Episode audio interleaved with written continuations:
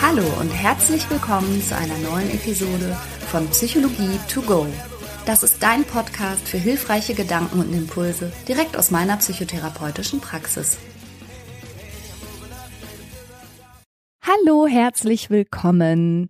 Das ist eine neue Folge Psychologie to go. Hallo liebe Hörerin, hallo lieber Hörer, hallo Deutschland, Österreich, Schweiz, Norwegen, Südkorea. Hallo Christian. Hallo. du hast natürlich Finnland vergessen. Ja, hallo Finnland. Habe ich dich jetzt überrascht mit dieser, mit dieser Begrüßung? Ich habe dich einfach flott ins Gespräch mit reingezogen. Du überraschst mich ja des häufigeren und ich freue mich natürlich darüber. Schön wieder dabei zu sein. Ja, wir wollen heute mal über das Thema Ärger sprechen. Ärger und vor allen Dingen natürlich auch, wie man Ärger loslassen kann. Und tatsächlich, ich weiß jetzt nicht, wie es in deinen Therapien ist, Christian, aber Ärger ist schon häufiger mal Thema. Also bei mir in den letzten Gruppensitzungen auf jeden Fall. Ich dachte, du hättest mich heute als Betroffenen eingeladen. Ja. Oh, wieso warst du verärgert? Ach, ich ärgere mich schon ab und zu mal. Ja, durchaus. Okay, worüber hast du dich denn aufgeregt? Ich wüsste gar nicht. Hätte ich dich heute als Betroffenen einladen können? Das Lustige ist, du kannst mich ja zu den meisten Sachen als Betroffener einladen. Ich bin zu den meisten Sachen selber Betroffene. Das hier mein, meine, meine schöne Selbsthilfe hier, meine sonntägliche Selbsthilfe, mein eigener Podcast. Deswegen machen wir ja tägliche Intervisionen miteinander. So. Ähm, nein, was du gefragt hast, ob das in Therapien häufiger vorkommt. Ja, natürlich. Ärger ist eine der äh, stärksten Emotionen, stark handlungsleitend und belastet sowohl soziale Interaktion als auch Betroffene, die Ärger haben. Ist keine schöne Emotion, ja. Man ist ja unheimlich ungerne verärgert. Und Das das, ist, ist, immer wieder Thema in Therapiesitzungen. Ja, das stimmt. Und eben auch verbunden oft mit der Fragestellung, wie kann ich den Ärger loswerden? Manchmal aber auch mit so einer Art Idee, die Welt sollte sich verändern, weil ich mich so oft ärgere. Also immer wieder über das Gleiche zu stolpern, ist ja schon auch manchmal Thema in der Therapie. Ja, allgemein gilt ja für Therapie, da wo die Dinge sich immer wiederholen, haben wir die besten Chancen, was zu verändern. Denn wenn sich in einem Leben immer wieder was, äh, immer wieder reinszeniert, dann scheint es ja mit dem Betroffenen was zu tun zu haben. Ich habe, als wir gesagt haben, wir unterhalten uns über Ärger, ein bisschen nachgedacht und äh, die deutsche Sprache hat ja den großen Vorteil, dass sie so manchmal so übergenau ist mit manchen Dingen. Und ich glaube, und das ist auch, auch eine komplizierte Sache und das macht es manchmal auch schwierig, sich zu unterhalten, denn nicht jeder würde wahrscheinlich unter dem Wort Ärger das Gleiche verstehen ähm, wie jemand anders. Ja, Ja, das ist schon ein breites Spektrum. Von leichter Missbilligung, bis äh, zu Unmut, über über Unmut, ja, und Verdruss, Aufgebrachtheit, ja, an etwas Anstoß nehmen. oh ja, mhm. Zorn, Oh, Zorn ist schon weit, ne? Ja. Wut Wut am- und Am Zorn. Ende. Ja, bis hin zu Hass, ne? Wo dann irgendwann der, der Richter sagt, ja, gut, das geschah im Affekt. Da hat jemand rot gesehen. Oh, das müssen wir gleich auch nochmal aufnehmen, glaube ich. Das ist ja so ein bisschen mein psychiatrisches Fachgebiet. Ja, stimmt. Also ich habe das gegoogelt. Es gibt in Deutschland, äh, wenn eine Tat im Affekt geschah, eine Strafmilderung nach Paragraph 21 Strafgesetzbuch. Und das obliegt dann einem Psychiater, so wie dir, oder einem Psychotherapeuten, Ja. so wie mir, zu beurteilen, ob tatsächlich ein Zustand vorgelegen hat im Moment der Tat, in dem derjenige so sehr unbeherrscht war und so sehr nicht mehr kognitiv mitverarbeitet hat und so sehr das Gefühl hatte, ihm passiert das in seiner Rage selbst, gar nicht als sei er ausübend. Es gibt solche Zustände, zumindest im, in der Justiz als strafmildernd. So ist es. So ist es tatsächlich. Bei nicht psychisch Kranken vermutlich nicht so wahnsinnig häufig anzutreffen. Ja, aber jeder, der schon mal einen in Anführungszeichen kleinen Ausraster gehabt hat und sich jetzt daran erinnert, der wird vielleicht verstehen, dass er in dem Moment nicht ganz er selber war. Die wenigsten Leute würden sozusagen, sobald sie wieder Herr der Lage und Herr ihrer Sinne sind, die gleiche Situation nochmal so bewältigen. Und hier geht's ja, wenn es vor Gericht geht, immer um, äh, für gewöhnlich immer um einen Gewaltausbruch, ne, mit Ja. zum Schaden anderer. Ja, genau. Affekttaten haben meistens einen erheblichen Schaden anderer zur Folge. Und das finde ich ganz interessant, wenn man sich kurz überlegt, was Zorn, der ja übrigens auch als Todsünde gilt, ne? Zorn ist in der, in der christlichen Lehre eine Todsünde und das haben sich wahrscheinlich die Kirchenväter auch ganz schlau gedacht, das mal lieber unter Strafe zu stellen und zu ahnden, weil es eben zum erheblichen Schaden anderer sein kann, wenn man seinem Zorn oder seiner Wut sehr stattgibt. Und tatsächlich ist aber, das hattest du schon gesagt, Wut und Zorn und Ärger sind sehr schnelles Gefühl. Also das, das schießt ganz schnell, auch körperlich spürbar in uns hoch. Und problematisch scheint zu sein, dass die Amygdala, die so starke Gefühle wie, wie Angst und Panik, aber eben auch wie Ärger und Wut quasi initiiert und zwar ein bisschen schneller als die evolutionspsychologisch gesehen neueren Gehirnteile, insbesondere das Frontalhirn, hinterherkommt zu bewerten, ob das, worauf wir gerade so krass reagieren, wirklich das in uns auslösen sollte. Das kennen wir ja von Angst und Panik, die ist manchmal komplett irrational. Und Wut und Zorn ist auch manchmal komplett irrational. Und das Frontalhirn scheint manchmal ein Tuck langsamer zu sein, als die Emotion dann schon da ist. Also das Frontalhirn ist ja dafür da, die Handlungsimpulse, die wir haben, nochmal kurz zu überdenken, nochmal kurz zu hemmen. Und wenn der Handlungsimpuls schneller ist als die Hemmung, dann kommt die Handlung eben durch. Und einen Tick später weiß dann das Frontalhirn, Oh oh, nicht gut. kam gerade zu spät, konnte ihn gerade nicht aufhalten. ja. Ja. Und dann ist es schon passiert, sozusagen. Ja. Ja, genau. Also ganz spannend, was du gerade beschrieben hast. Die, die Hirnstrukturen, die dahinter stehen, die sind gar nicht so schlecht erforscht. Und spannend ist dabei, dass die gleichen Systeme benutzt werden bei starker Angst und Panik. Mhm. Also das, was die Systeme, die aktiviert werden, wenn wir wütend und zornig werden, sind die gleichen Systeme, die aktiviert werden, wenn wir Angst und Panik haben. Und witzigerweise von der Körperreaktion, die entsteht, wird auch das Gleiche aktiviert. Also jemand, der in Panik ist, hat einen hohen Blutdruck, hat eine hohe Herzfrequenz, hat einen hohen Muskeltonus, die Muskeln sind gut durchblutet und jetzt kommen wir noch zu einer Sache, die so beschrieben ist, aber ich will mal sagen, vielleicht noch nicht hundertprozentig belegt, das weiß ich gar nicht genau genug. Ähm, Und zwar äh, glaubt man, dass es zu einer Minderdurchblutung sogar des Frontalhirns kommt bei Panik. Das könnte bei Zorn auch so sein. Die evolutionäre Idee dahinter, wenn das Frontalhirn nicht so durchblutet wird oder in dem Moment einer Notsituation nicht in Anspruch genommen wird, ist eigentlich recht bestechend. Und zwar darf man nicht mehr überlegen. Also nehmen wir mal an, du rennst als Urmensch vorm Tiger weg und dann kommst du an eine Weggabelung und das Frontalhirn ist das, was nachdenkt und dann fängt es an zu arbeiten, gehe ich links, gehe ich rechts, was könnte passieren? Das wird dich verlangsamen und der Tiger könnte dich fressen. Mhm. Also lieber aus, lieber eine Entscheidung treffen, lieber nach links und einfach durchrennen und hast eine bessere Überlebenschance. Also könnte man ganz abgekürzt sagen, was in solchen ausgeklinkten Momenten in uns reagiert, ist der Steinzeitmensch, der sagt, entweder renn davor weg oder mach es kaputt. Ganz genau. Ja. Das trifft's am besten. Das hat sich ganz gut durchgesetzt über die Jahrhunderttausende sozusagen. Ja, aber hat ja doch, sagen wir mal, doch äh, ein paar Kollateralschäden zur Folge, ne? Weil wenn wir dieser steinzeitlichen Wut in uns immer dauernd Ausdruck verleihen und der stattgeben, also es ist ja schon ganz schön, dass uns da noch ein Frontalhirn gewachsen ist, das zwar manchmal mit einem Tuck Verspätung, aber doch dann rechtzeitig noch eingreift und sagt, na na, kein Grund jemanden zu töten, nur weil dir jemand die Vorfahrt jetzt genommen hat oder dir mit dem Einkaufswagen in die Hacken gefahren ist oder zu spät kommt, da musst du nicht gleich ausholen und dem voll eine zimmern. Es geht halt irgendwie nicht gut. Nee, dafür sind wir ja Menschen, dass das eben nicht mehr unbedingt passiert. Dafür sind wir moderne Menschen, meinst du? Dafür sind wir, genau, das wollte ich sagen. Und ja, in uns werkelt, und das merken wir ja jeden Tag, in uns werkelt immer noch einfach Säugetier. Ja, genau. Das stimmt. Und gleichzeitig finde ich, ist Ärger aber trotzdem ja mehr als nur, nur ein Relikt. Also ich glaube, das ist auch zu kurz gesprungen, wenn man sagt, immer wenn man Ärger spürt, das ist in uns der irrationale Steinzeitmensch. Ich finde Ärger schon auch einen super wichtigen Hinweis, so wie ja jedes Gefühl, dir gerade eine total relevante Information über dich selber zur Verfügung stellt. Ja, ist auch so. Ähm, kurze Frage. Wenn wir jetzt gerade über Ärger sprechen, über welche Art von Ärger reden wir?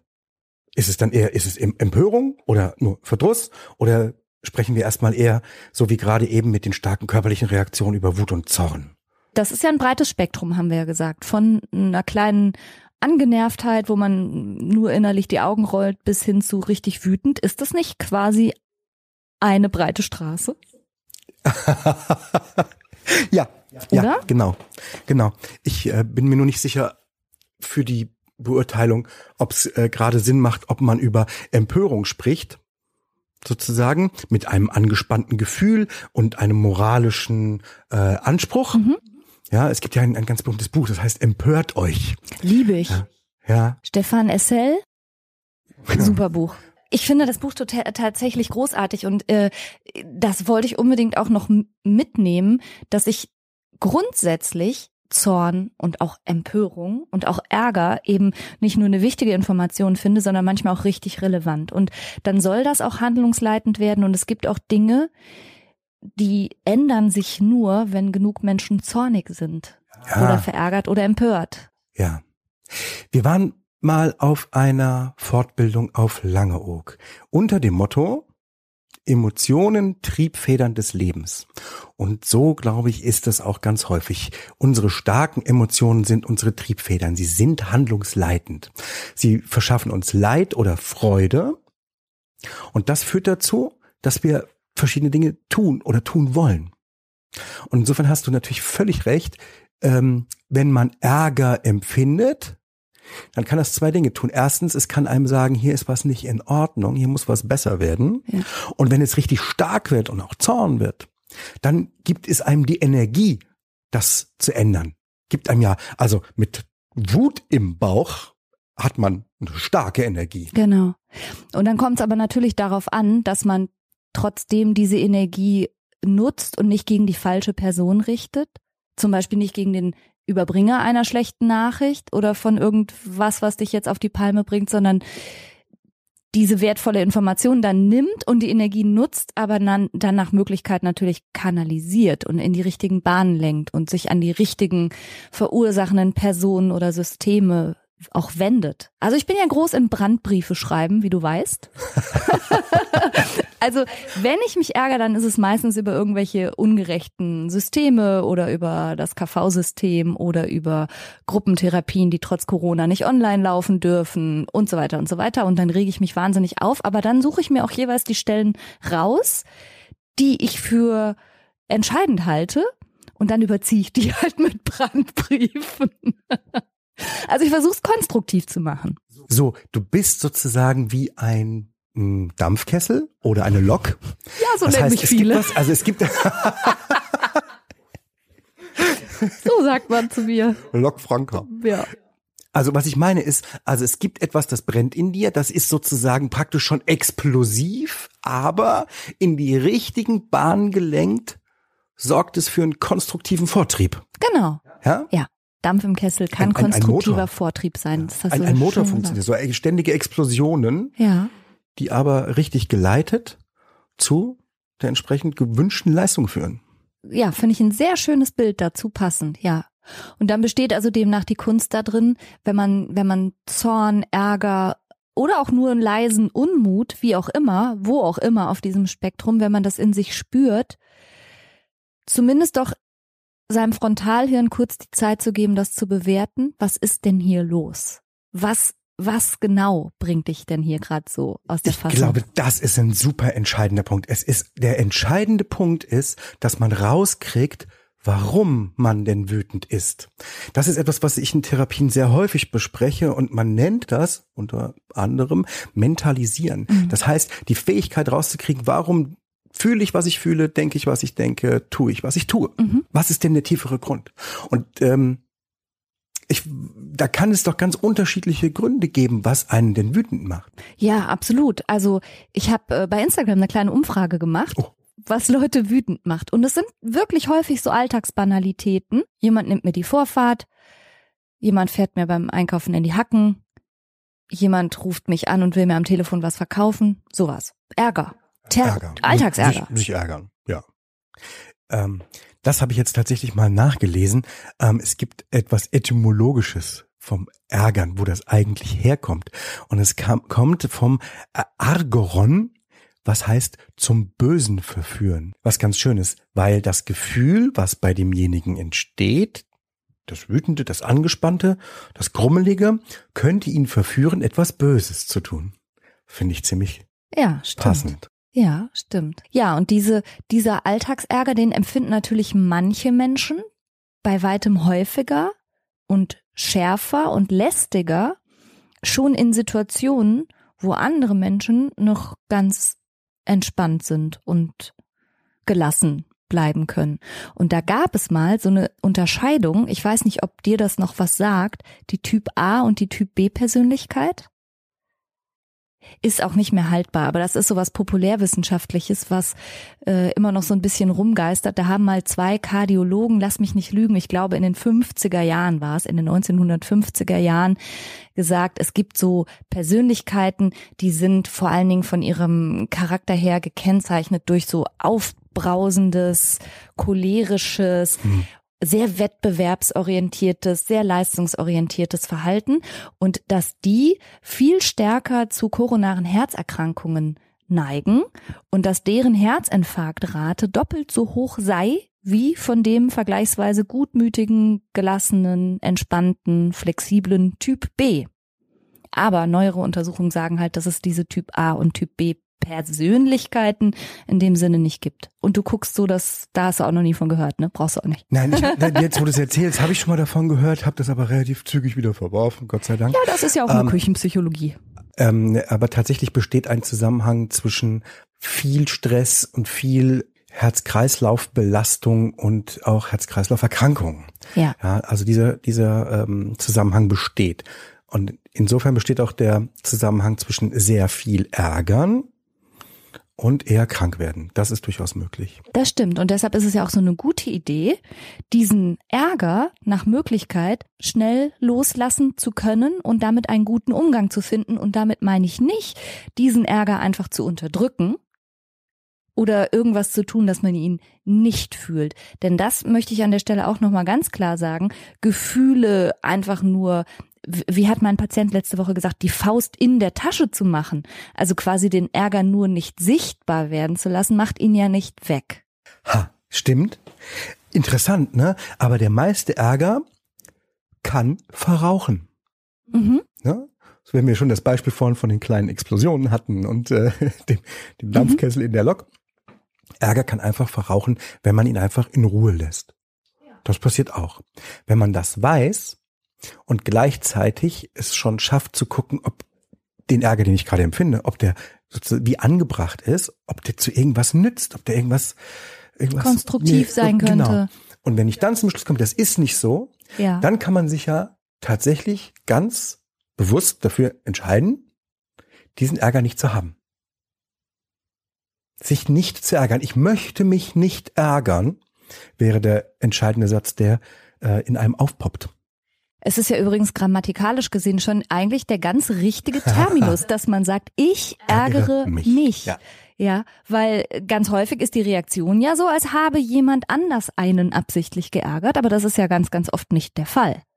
Und indem man sich klar macht, ich ärgere gerade mich, weil in mir etwas tangiert wurde, ich schreie, weil ich gerade Schmerzen habe, dann stellt das schon die richtigen Verhältnisse durchaus her. Es ist etwas, was in dir passiert und es ist auch ein bisschen deine Aufgabe, dich darum zu kümmern. Was ist da gerade bei dir passiert?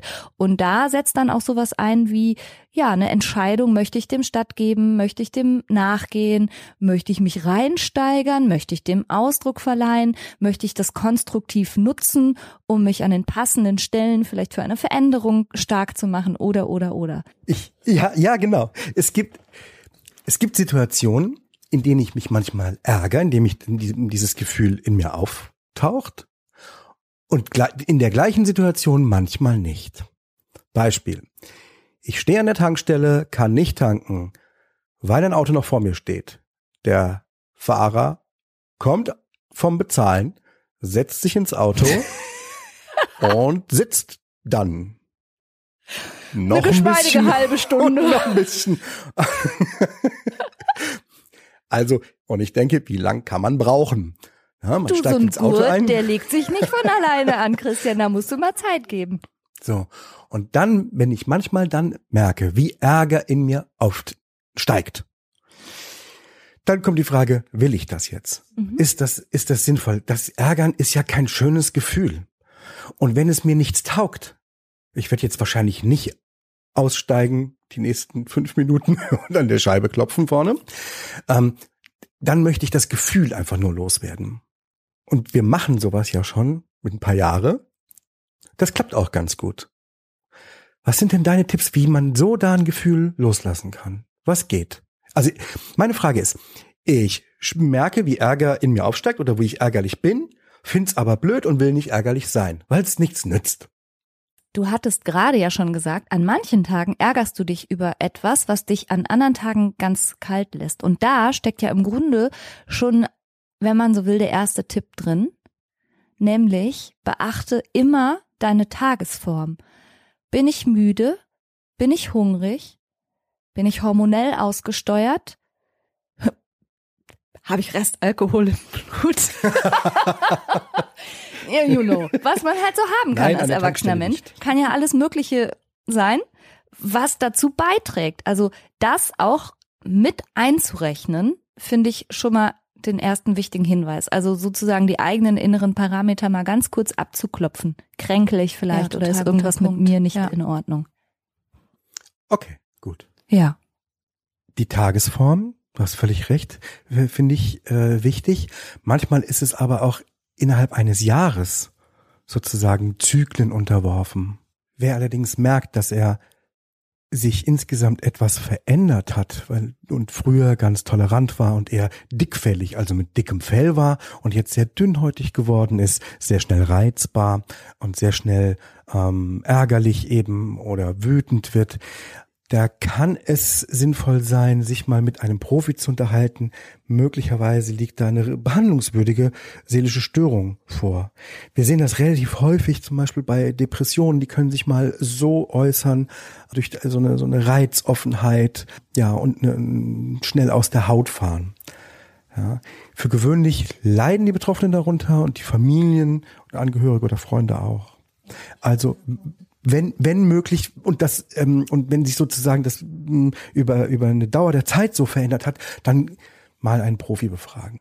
Ja, guter Punkt. Ja, was kann man noch machen, wenn man so ah, diesen Alltagsärger häufiger mal empfindet und aber sich bemühen möchte, im Kontakt mit anderen nicht so garstig und unfreundlich zu werden? Weil man sich ja was verbauen kann. Ja, Ne? absolut. Ein Tipp ist verwörtern. Also die Emotion verwörtern. Statt zu schreien, kann man sagen, Ich könnte jetzt nur schreien. man kann sogar noch ruhiger sagen. Ich könnte jetzt wirklich schreien. Gut, das glaubt jetzt wieder keiner. ja, aber tatsächlich, ja, man kann sagen, ich möchte schreien. Ich bin wütend. Ich bin frustriert. Ich könnte jetzt schreien. Ich könnte jetzt so in die Tischkante beißen. Das sagt der Umwelt schon, dass man gerade wütend ist. Das heißt, die Information, die man rüberbringen will, die hat man auch rübergebracht, aber ohne jetzt bei dem Gegenüber zum Beispiel eine starke Reaktion auszulösen, die nämlich wiederum eine Gegenreaktion auslösen könnte. Gewalt erzeugt Gegengewalt, habe ich So bei ist den das. Ärzten gelernt. Ja, wir Ärzte. Ja, mein Vater hat früher immer gesagt, du rüttelst arg am Watschenbaum.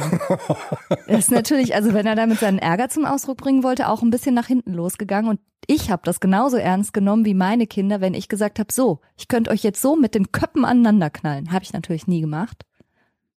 Och, naja, Aber es- dir hat's schon mal geholfen. Es ist eine Möglichkeit, sozusagen die eigene Frustration nach außen zu tragen. Ja. ja?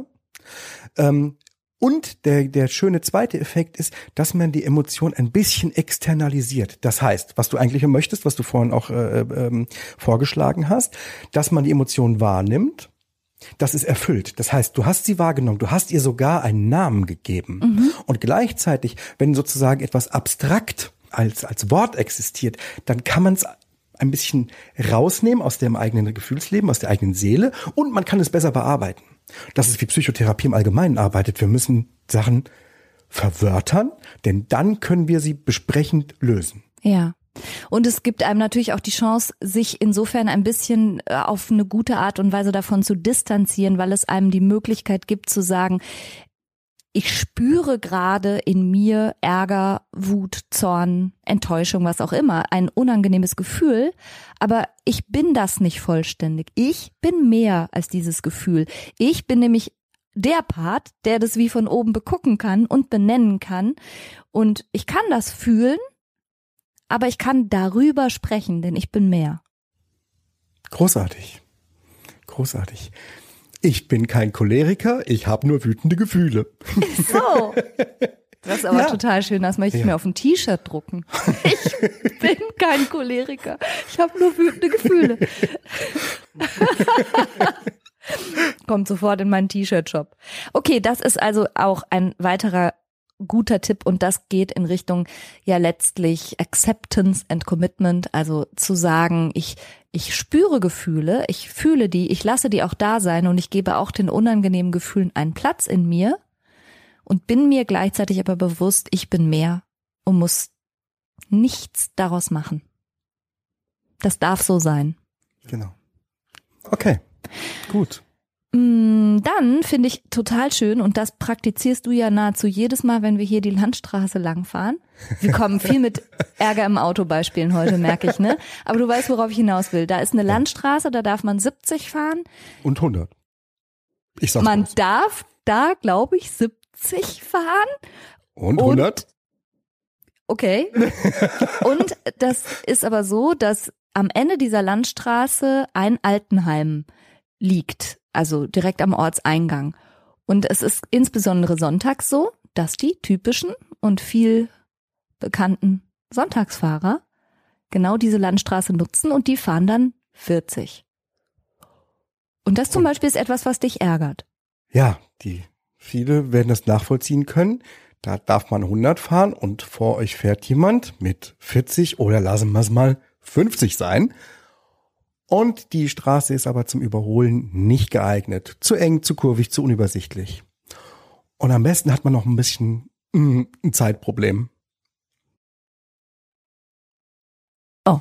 Und da wird man hart ungeduldig, Mhm. Frustriert, sich, ärgerlich, genau. Ärgerlich. ja. Ähm, aber wiederum ein Gefühl, das unangenehm ist, mir unangenehm ist und das zu nichts führt. Ich kann eh nicht überholen. Ich kann dem auch keinen Ausdruck verleihen. Ich kann auch dem, ja, es, es, es, es nützt überhaupt nichts, dieses Gefühl in mir zu tragen. ist nur blöd. Genau, und dann haben wir aber ja die ganz tolle Technik, uns nämlich zu überlegen, welche Geschichte steckt denn dahinter, dass der andere sich gerade vermeintlich so vollhorstig benimmt. Und weil da das Altenheim ist, ist unsere mittlerweile standardisierte sozusagen Idee. Ja, da fährt möglicherweise ein an die 90 Jahre alter Ehemann aus dem Altenheim kommend oder zum Altenheim fahrend, äh, seine Frau besuchen, mit der 50 Jahre glücklich verheiratet war. Jetzt hat die Pflege nicht mehr geklappt, jetzt muss es jemand anders übernehmen und er ähm, überwindet sich und traut sich noch irgendwie die Strecke mit dem eigenen Auto zu fahren, um sie noch besuchen zu können, so gut es eben geht. Und das finde ich sozusagen ganz rührend und das finde ich ganz lieb. Und wenn das dahinter steckt, dann, dann verzeihe ich ihm, dass er natürlich nicht schnell fährt. Das wäre ja vielleicht noch gefährlicher. Und dann setze ich mich gern dahinter und warte die drei, vier Minuten, die es mich mehr kostet, ganz gerne ab. Genau. find's ganz schön. Genau, und seit wir dazu übergegangen sind, in so Ärgersituationen uns eine möglichst rührselige Geschichte auszudenken, die genauso gut dahinter stecken könnte, um dieses Verhalten zu erklären, das äh, hilft schon, ne? Ja, Also man muss ein bisschen glauben, dass es so wäre. Ja, aber man darf auch mit Fug und Recht davon ausgehen, dass die meisten Menschen nicht angetreten sind, um uns absichtlich dumm vor die Füße zu fallen, um uns absichtlich die Vorfahrt zu nehmen, dass das alles Idioten und Arschlöcher sind, sondern in den allermeisten Fällen steckt ja irgendwas dahinter. Wir interpretieren ja immer nur Verhalten anderer, für das wir in Wirklichkeit gar keine Erklärung haben. Und wie sehr wir das feindselig und als gegen uns gerichtet interpretieren oder nicht, das ist Das ja ja wiederum im eigenen Kopf. das passiert doch zwischen den eigenen beiden Ohren. Und deshalb finde ich die Idee total gut, sich eine nette Geschichte auszudenken. Was könnte genau so dahinter stecken, dass es jetzt so und so kam? Und das ist ein Reframing. So heißt das, ne? Genau. Ja. Finde ich gut. Reframing, also dem Bild, das es gibt, Neuen einen Rahmen. neuen Rahmen Genau. geben. Und dann sieht es schon ganz anders aus. Genau. Genauso wie wir es ja übrigens auch machen, wenn wir im Stau stehen. Was erzählen wir uns jedes Mal? Ja, gut, dass wir nicht die Stauursache sind. ja, ist ja so. Da, da kommen wir zu, äh, fast schon zu meiner hohen Kunst. Meine, meine hohe Ka Karma-Kunst äh, des äh, Ärgergefühl vermeidens. Die hohe Karma-Kunst? Ja. I don't know, du sagst das so, als müsste ich wissen, was deine hohe Karma-Kunst ist. Ich nehme an, dass das Schlechte, was mir gerade passiert, in Ah. Wirklichkeit im großen Kontext für was gut ist. Ah, ja, ja, ja. Ist das Karma? Ich nenne das so, ich nenne das immer meine Karma-Kunst. Ich, äh, Aber das machst du wirklich. Also das kenne ich von dir auch total. Immer wenn irgendwie sowas passiert, so, ja, wir sind jetzt 30 Kilometer gefahren und dann fällt uns ein, oh, Portemonnaie vergessen, auch kein Handy dabei. Blöd, jetzt. jetzt müssen wir nochmal Du, zurückfahren. da, und bei sowas holen. bist du immer mega gechillt, weil du jedes Mal sagst, wer weiß, wofür es gut war, wer weiß, wo wir sonst reingeraten wären. Also das machst du wirklich immer. Und das ist auch eine Art von Reframing, aber du kannst es auch Karma-Kunst nennen. Schönschwätzen nennen wir das. Ja, ja, ich finde Schönschwätzen super. Ich finde Schönschwätzen Weil's- auch super. Ja, alles, was, es hat doch keinen Wert. Also ein bisschen ärgern darf man sich schon. Man darf sich gerne mal ärgern, wenn einen das motiviert, das nächste Mal besser auf irgendwas aufzupassen, okay. Aber wenn das das nicht schaffen kann, wenn der Ärger, den ich habe, das nicht schafft, weil ich einfach nur äh, aus verschiedenen Zufällen etwas vergessen habe oder so, und ich kann mich nicht wirklich verbessern in irgendeinem Gebiet, ähm, dann muss man es ja hinnehmen, wie es ist. Und am leichtesten geht das, wenn man sich überlegt, dass das gen- sozusagen im, im großen Weltgefüge so sein musste. Ja, dass es genau richtig ist. Eh, also der Glaube, dass du eingebettet bist in ein großes Ganzes, das auch noch sinnhaft für dich wirkt, was ja quasi der Bestandteil aller Glaubensrichtungen auch ist, jeden Glaubens, das ist ein Resilienzfaktor. Das ist was Gutes. Wenn man sowas glauben kann, kann Glaube auch etwas unglaublich Hilfreiches sein, weil es dir hilft, eben auch mit Frustration, auch mit Sachen, die nicht gut laufen. Ja, Besser umzugehen. ja, leichter umzugehen, genau. Ja. Und da kann man Ärger dann auch schon mal loslassen, wenn man glauben kann, für irgendwas war jetzt auch diese Frustration gut. Wer auf die Suche geht in seinem Leben nach Dingen, unter denen er gelitten hat, die schlimm waren, die er für total daneben gegangen hält und die sich dann rausgestellt haben als ein großes Glück, der findet für gewöhnlich solche Sachen. Ja, also viele Menschen sind schon mal verlassen worden, waren furchtbar unglücklich davon. Das war ein absolut schreckliches Erlebnis und die hatten eine schreckliche Zeit hat aber dafür, dazu geführt, dass sie den Partner haben, den sie jetzt haben, was sie wiederum als großes Glück empfinden. Zum Beispiel. Die Frage ist, also das trifft vielleicht jetzt nicht auf jeden zu, aber die Frage ist, wie man danach sucht. Und es gibt so ziemlich in jedem Leben diese Momente, die damals schrecklich waren und aber zu Gutem geführt haben. Und wenn ich doch jetzt so einen schrecklichen Moment erlebe, einen frustrierenden, einen ärgerlichen Moment erlebe, dann kann der sehr gut wieder so ein Moment sein. Das stimmt. Ich habe noch so einen Kopftrick. Bitte? Und zwar ähm, gibt es ja natürlich auch, ne, je nach Tagesform bin ich manchmal vor allen Dingen anfällig für so ärgerliche Ungeduld. Also wenn mir Sachen nicht schnell genug gehen, nicht zackig genug gehen oder die noch ein Quetschchen halten an der Kasse, ist halt hier so ein Dorfgeschäft und so, ne? Dann denke ich mir, ja, das ist mein Trainer in Gelassenheit heute. Dann denke ich mir, ja, das ist jetzt eine kleine Lektion. Guck mal. Atme mal, üb dich mal in Gelassenheit, üb dich mal in Abwarten, üb dich mal in Geduld. Ich nehme es als Herausforderung an. Alle Menschen, die dir heute begegnen, sind deine, deine Coaches. Genau. Jeder ist mein Coach. Für irgendwas. Und du überlegst dir nur, für was ist der gerade mein Coach? Genau. Das ist nicht schlecht. Ja, ne? Sehr stark. Eine Sache habe ich noch, die ziemlich gut funktionieren kann. Und das, äh, ich weiß, dass wir das beide unseren Klienten und Patienten gerne mal anraten. Und das ist Bullshit-Bingo. Ja, stimmt. Bullshit-Bingo ist super. Ich weiß nicht genau, wer es kennt. Bullshit-Bingo äh, machen wir natürlich in etwas abgewandelter Form. Das ursprüngliche Bullshit-Bingo geht so. Es funktioniert wie Bingo. Das, äh, in dem Fall aber schreibt man keine Zahlen auf einen Zettel, sondern man schreibt zum Beispiel verschiedene Wörter auf einen Zettel, die in einer Begegnung oder einer langweiligen Konferenz sowieso immer fallen. Oder beim samstäglichen Familienzusammentreffen. Irgendjemand, der immer wieder das Gleiche sagt, immer wieder das Gleiche fragt. Du weißt es vorher schon. Du weißt schon, was für komische Kommentare und Worte fallen werden. Und die schreibt man sich vorher auf den Zettel. den Zettel oder ins Handy. Ja? Und immer wenn das Wort kommt, hast du der Tante Inge denn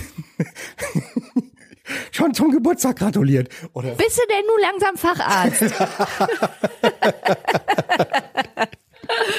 Hm. Och, mit psychisch kranken Leuten den ganzen Tag. Nee, nee, nee. du hast mich schon so lange nicht besucht. Siehst du genau. Also dann haben wir so einen schönen Bullshit-Bingo-Zettel. Und immer wenn das Wort fällt, wird's abgehakt. Genau, und man kann sich das versüßen, indem man sagt, für jede Bingo-Phrase, die mal wieder kam, statt sich aufzuregen, kann man sich selber ein Euro zahlen. Und je mehr Bullshit passiert an dem Tag, desto mehr Euro hat man dann abends zur Verfügung, um zum Beispiel schön essen zu gehen. Auch das würde ich als Reframing total gelten lassen, weil man sich ja dann plötzlich über diese ganzen Bullshit-Sachen, die passieren können, die blöden Aussagen, oder man kann das natürlich auch auf einer Autofahrt machen, ne? Man kann ja vorher festlegen, auf dieser Autofahrt wird irgendjemand überholen, ohne zu blinken. Irgendjemand wird mir mutmaßlich die Vorfahrt nehmen. Ja, und statt sich darüber aufzuregen, sagt man dann, haha, ich hab's gewusst. Das gibt ein Euro für mich selbst, weil ich so schlau bin. Und dann muss man sich nicht ärgern. Aber ein Euro für sich selbst, linke Tasche, rechte Tasche. Aber das ist, ich finde es trotzdem ganz schön, weil man eine, eine andere Aussicht hat. Der Effekt, der Effekt, der eigentliche Effekt, der dadurch erzeugt werden soll, ist zum einen wieder mal die Externalisierung. Ja, die Probleme sind sozusagen schon verwörtert. Ich weiß schon, was passiert.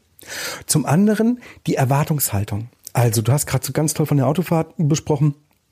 Ähm, wenn man sich beim Autofahren viel ärgert und sich vorher so ein Bingo zurechtlegt, Vorfahrt genommen, aufgeblinkt, nicht aufgefahren, äh, äh, keine Ahnung, jemand an der roten Ampel nicht losgefahren, was weiß ich was, ähm, dann ist die Erwartungshaltung, dass die gesamte Fahrt so wird, schon angemessen, sagen wir mal.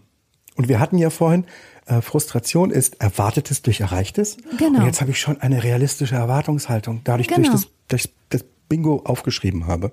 Genau, denn ganz viel Ärger basiert ja darauf, dass man schlicht und einfach unrealistische Erwartungen hat. Also bei Instagram hat zum Beispiel äh, eine drunter geschrieben, sie ist immer total getriggert von Unpünktlichkeit und hat dann so, so geschrieben, so und auf gewisse Personen immer zu warten. Aber da könnte man natürlich legitimerweise fragen, wenn es gewisse Personen sind, auf die man immer wartet, dann ist ja vielleicht die Erwartung, dass die beim 12. 12.000. Mal plötzlich pünktlich kämen, dann stimmt ja vielleicht die Erwartung einfach nicht. Dann kann man vielleicht auch innerlich schon vorher sich darauf einstellen, dass diese Person nicht pünktlich kommen wird, oder? Und dann ist man, wenn man das dann ist kann, man halt der nicht Flexiblere frustriert. in dem ja. Moment, ne? Wenn man natürlich rigide an einer Pünktlichkeitsregel äh, festhält, die alle einzuhalten hätten, dann kommt man natürlich in die Bredouille mit dieser einen Person immer wieder. Und da zeigt sich dann aber mal wieder Menschen, die zu einer Flexibilität gut in der Lage sind und auch zur Großzügigkeit und zu Ausnahmen sind in der Regel auch entspannter mit sich und mit anderen. Ist so, jetzt überlege ich gerade, wo ist Hai und Enne? Äh, Hai und Enne. wo, wo ist der Hai, wo ist die Ende? Keiner weiß es. Also ähm, wirkt jemand großzügig und entspannt, dadurch, dass er seine Erwartungen reduziert und einfach immer locker ist, weil er nicht frustriert ist davon? Ja. Oder ist er als Typ ein großzügiger, entspannter Typ und ist in, durch, durch seine Flexibilität in der Lage, Erwartungen zu reduzieren? Naja, aber das ist ja die Frage nach State und Trade. Ist es jetzt ein aktuelles Verhalten, das ich jetzt zeige, oder ist es tatsächlich meine Persönlichkeitseigenschaft? Und da kann ich nur sagen, egal ob Hai oder Enne, Henne Ei, egal, wenn du dir deine kleinen Verhaltensweisen und deine kleinen Schritte bewusst machst und dich in Großzügigkeit übst, im Sinne von einem eine, eine großzügige Entscheidung in dem Moment, aber du entscheidest dich immer wieder so, dann wird es auch zu einer Eigenschaft von dir und dann wird das irgendwann deine Persönlichkeit werden. Meinst du das so? Äh, meinte ich nicht so, ist aber Tatsache. Das ist, ähm, ja, das ist, was wir ja ganz viel propagieren. Ne? Ja, Wenn man genau. sich lange genug auf die ein und selbe Art und Weise verhält, dann wird man das. Genau. Ja. Und statt immer wieder an den gleichen Ecken sich zu ärgern, lohnt sich an genau den Ecken vielleicht auch manchmal einfach Nachsicht, Großzügigkeit, Entspanntheit. Ich fasse das nochmal ganz kurz zusammen. Also wir hatten Reframing im Sinne von eine Geschichte sich ausdenken, warum der andere sich so verhält, die eben nichts mit, mit Kränkung, Respektlosigkeit, Attacke, Angriff zu tun hat, sondern einfach aus seinem Leben heraus so passiert. Dann haben wir über das Verwörtern der Emotionen gesprochen, wie du es genannt hast, um einfach sich auch klar zu machen, ich bin mehr als diese Emotion. Ich habe diese Emotion, ich bin das nicht sozusagen. Dann haben wir über Akzeptanz gesprochen. Wir haben Bullshit-Bingo vorgestellt, unser Lieblingsspiel. Dann hast du von deinem, von deiner Karma-Haltung erzählt. Du fragst dich, wofür wird's gut sein? Dann haben wir noch gesagt, Menschen sind, jeder Mensch ist dein Coach und wenn dich gerade jemand ärgert oder du dich über jemand ärgerst, dann ist der vielleicht dein Coach für Gelassenheit. ja, und zu guter Letzt hat mir oft geholfen, mir klar zu machen, dass Ärger einfach so wahnsinnig unkonstruktiv ist. Was wäre also dann der zusammengefasste Rat? Nehme deinen Ärger wahr, ärgere dich nicht zu viel und wenn du wütend bist, ändere, was zu ändern ist und kanalisiere deine Wut konstruktiv. Ja, genau. Also, du bist ja auch schon so ein Experte, wie man sehr gemerkt hat, im Nicht-Ärgern. Ja, stimmt. Ich ärgere mich nicht so oft. Deswegen hast du ja auch diesen Sisu-Kursi m, namens Gelassenheit, den Sisu-Kursi Gelassenheit, Ja, ne? true. den man Ja. bei dir buchen kann. So ist es. Ich habe übrigens noch ein äh, Zitat von Aristoteles mir rausgeschrieben, was finde ich nochmal den, einen guten Umgang mit Ärger und Frustration transportiert. Und zwar hat Aristoteles gesagt, jeder kann wütend werden, das ist einfach. Aber wütend auf den Richtigen zu sein, im richtigen Maß, zur richtigen Zeit, zum richtigen Zweck und auf die richtige Art, das ist schwer. Großartig. Ja, ne? Und sagt ja wieder mal, Menschen haben sich zu allen Zeiten mit den gleichen Sachen befasst. Ja.